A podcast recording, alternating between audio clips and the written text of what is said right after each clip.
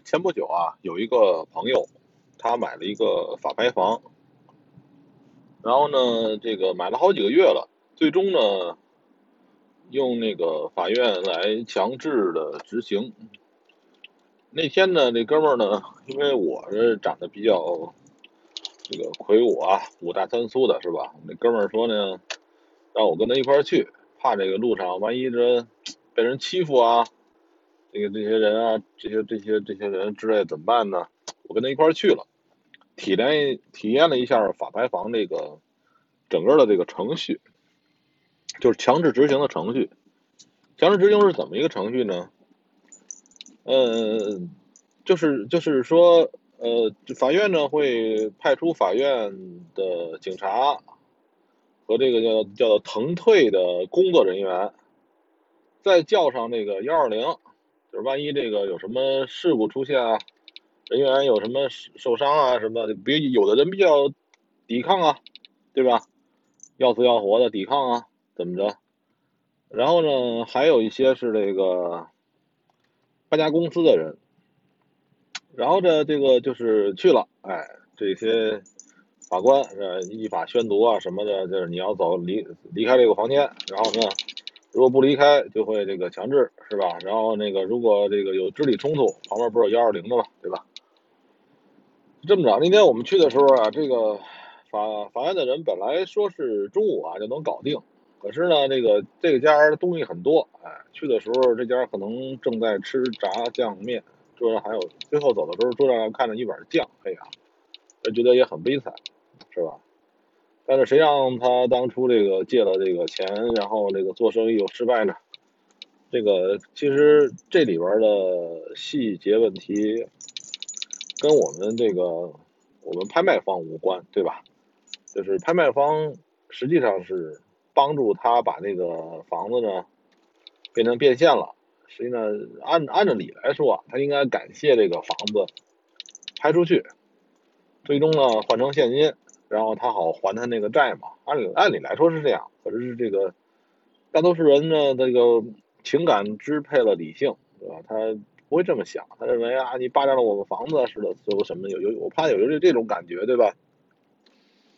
这里边我就想到一个咱们那个跟咱们那个杠杆啊金融的一个问题。其实买房子呢，在这个咱们这个做外汇的人啊，或者做做期货的人看起来呢。可以有另外一个角度，这个角度是怎么看呢？就是说，比如说这块存在一个大的标的，这个标的五百万，是吧？就是等于说我要买个房子，这个标的是五百万，我没这个钱，我跟我只能付一百五十万，大概百分之三十嘛，就按照杠杆嘛。银行呢也愿意参与，他借给我三百万，是吧？结果三百五十万，三百五十加一百万，加一百五十万，正好是五百万，等于说是这是一个像交易平台似的。我们完成了一手，这手就是一个房子，这个房子呢五百万，然后呢利息就是咱们做做一些 CFD 啊，做一些交易的隔夜利息，就咱们中咱们这个房屋的利息还是挺高的，五点几啊，或者到六。也就是说，最开始的时候，银行参与了。银行为什么定这么高的利息呢？是有预期的，对吧？最开始借给你这些钱，因为我们的房子涨了好几十年吧。稍微断了，继续说啊，就是说这个，你买这个房的时候呢，银行给你定好这个预期，给你的利息，其实它也是参与了投资的一个项。可以认为呢，就是你跟银行是合伙的一个行为。银行是认为呢，呃，这个房可能会继续涨下去，你也认为是这个房会继续涨，对吧？你才会贷这个款去买这个房子，不是这意思吗？如果你拿那个复利的方式，你算一下，就算是百分之五，对吧？十年就能翻一倍了，对吧？一你借了一百万，十年按百分之五的话，你总共就要还。二百万了，按照复利啊，就是一点一点零五的十次方，接近就接近二了，一点零五的十一次方，十一年肯定超过二。那天我算过一次，就是然后呢，现在如果房价不涨，平着走，这个时候呢，银行其实比谁都明白，当初的预期是房价几年一翻番，是吧？这个时候呢，你才会借这个钱去买这个房子。如果这个房子从今以后它不会再像那个几年一翻番这种情况来涨，它这么高的利息，啊，就是一个非常不好的、非常流氓的行为。你像这个日本啊，它的房子持就是平移了，就是平行的价格，就是持续了很长时间，或者稍微跌一点，或者是平行。这个时候呢，它的利息，住房的利息接近于零，对吧？接近于零，就是零点几。我记得好像说，如果说你是呃日本人，他们去贷款买房，接近接近负利息了。这种感觉就是说，因为你这房子。呃，他知道你持有房的话，你还要交房产税呀，这种东西，所以他给你利息弄得非常非常低。他知道你买了房，你还有别的负担，所以这个日本银行是这么样的。美国银行我不太了，不太了解，好像利息只有百分之三吧，百分之二、百分之三。所以，在一个房地产如果价格平行不动的环境这种情况下，买房人。这个亏，就是银行呢，它是赚的，银行是坐收渔利的。银行这个价格平行不动的时候，银行按照它所贷出的资本，每年能收益百分之五以上。我靠，你想想吧，就是现在做什么生意，保障你的纯利能到百分之五以上呢？很少很少了。你说这个人说，我投资一百万开小店儿，一年准。纯赚五万，而且是没有那个什么这个什么固定资产投入啊，就是比如你开个店，你不是要装修啊，各种什么玩意儿，就是投出之后就不好回收回来东西来了。你纯回来五万，那这个很高的，这是这是很很合算的一个买卖啊。所以就是这里边的话，银行是在可以说在耍流氓。他应该如果说一个城市的涨价预期丧失了。就是这个城市啊，我买了房，可能啊，我真是为了住，完全呢就不会再涨这房价，你就利息啊，你就能低下来，利息在百分之一或百分之一以下，我觉得这个才是正常的。如果说啊，一个大城市，这个某个人哎自己辛辛苦苦花了一百二百万，然后呢又贷款了三四百万，是吧？或者是自己凑三百万，贷款了七百万，六百七百万买了一个房子，这个房子价格呢？十年还基本不变，那这个时候你银行不是躺赚吗？对吧？那这个是有问题的，这这里边，呃，所以这个话就是银行呢，像一个做生意的合伙人似的，最开始呢跟你说啊，这个怎么样？后来情况已经发生变化了，他还要吃这么高的利息、股息，这就有问题的。但是很多老百姓呢想不明白，他觉得啊，银行贷给我钱。他就是这个好人是吧？就是这个非常善良、非常合适。要不他不贷我这个款，我就买不起这个房子呢，对不对呀？这块存在一个认知的一个一个问题，就你们要是想的话，就想合伙做生意似的，对吧？你要这个房它会涨，才会有这样的这样这样的入人家的入股的这个这个这个。红利啊，这个这这种事情发生，是吧？哎，然后呢，现在又是十月多了，我前不久跟大家说过啊，就各种什么什么这个基金啊，什么东西的，呃，这个东西呢，现在，呃，出现一些事情，一些变动，就是说几大房产公司这个危险的问题啊，现在目前不是恒大嘛，是吧？恒大出了各种事儿呢。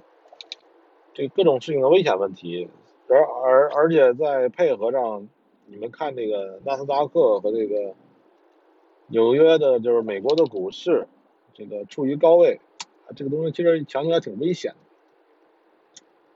如果说美国的股票发生了暴跌，美国的股票发生了暴跌，我们也我们也叫什么呀？毕竟受到很大的这个牵连。就尽管我们的股市很不一样，呃，尽管呢我们的股市很特别，对吧？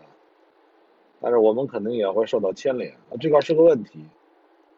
呃，从上周十一之前啊，我我考虑就是说这个有可能因为黄金的避险功能一直没发挥，为什么没发挥呢？是因为这个货币的滥发，导致了那个大宗商品的涨，这个大宗商品的涨，这个不这不算避险啊。避险发生的时候是当股市或这个这个什么这个。就是一些有价证券啊，股市和有价的这些大宗产品，他们资金无处可去的时候，这个时候黄金，因为现在黄金我觉得还是不算高位的黄金，在这个美联储印了那么多钱和各国各个国家印了这么多钱的情况下，呃，是因为除了黄金还有其他的这个这叫什么通货膨胀的预期，因为通货膨胀，黄金现在的目的并不是抵御通货膨胀。而仅仅是避险，所以当通货膨胀预期大于避险预期的时候，黄金就不会怎么涨，或者甚至会跌。因为我把钱，比如说买成豆子、买成铜这些工业原材料，在通胀预期很大的时候，是吧？这个时候呢，这个它的涨，它的它的增长的利润会更高。但是通胀呢，它有个尽头啊。你你不能让通胀一直下去，在这个看这个这个这个泡泡，这个泡泡谁先把它刺破了？不管谁先刺破啊，反正它可能就是这个，如果爆起来的话，就是一瞬间的，就是几天的事儿，几天咔嚓咔嚓的啊，就把这泡沫就爆了不少，对吧？这个这个是很可怕的一个问题，呃。所以就是说，如果说呢，你的资金还不能迅速的，当危险发生的时候去避险，这个是很危险的。就是危险发生的时候，现金为王，对吧？呃，危险发生的时候，那个，呃，就是黄金也是黄金为王，现金为王，其他的东西都不不管事儿。呃，就是通胀，就是我再说两个概念，就是通胀。和和避险，这两个呢是不一样的，有些相似，对吧？有些相似。黄金当然也能抵御通胀，但是如果有更好的抵御通胀的产品，绝对不是黄金。呃，现在呢，你看那个基础原料，石油又涨上来了，石油涨到现在今天看是涨到那个八十了吧，快快八十了。然后这个铜、铝、锌、镍、锡，呃，铝是吧？刚才说铝了是吧？然后这些东西都在涨。这个东西呢，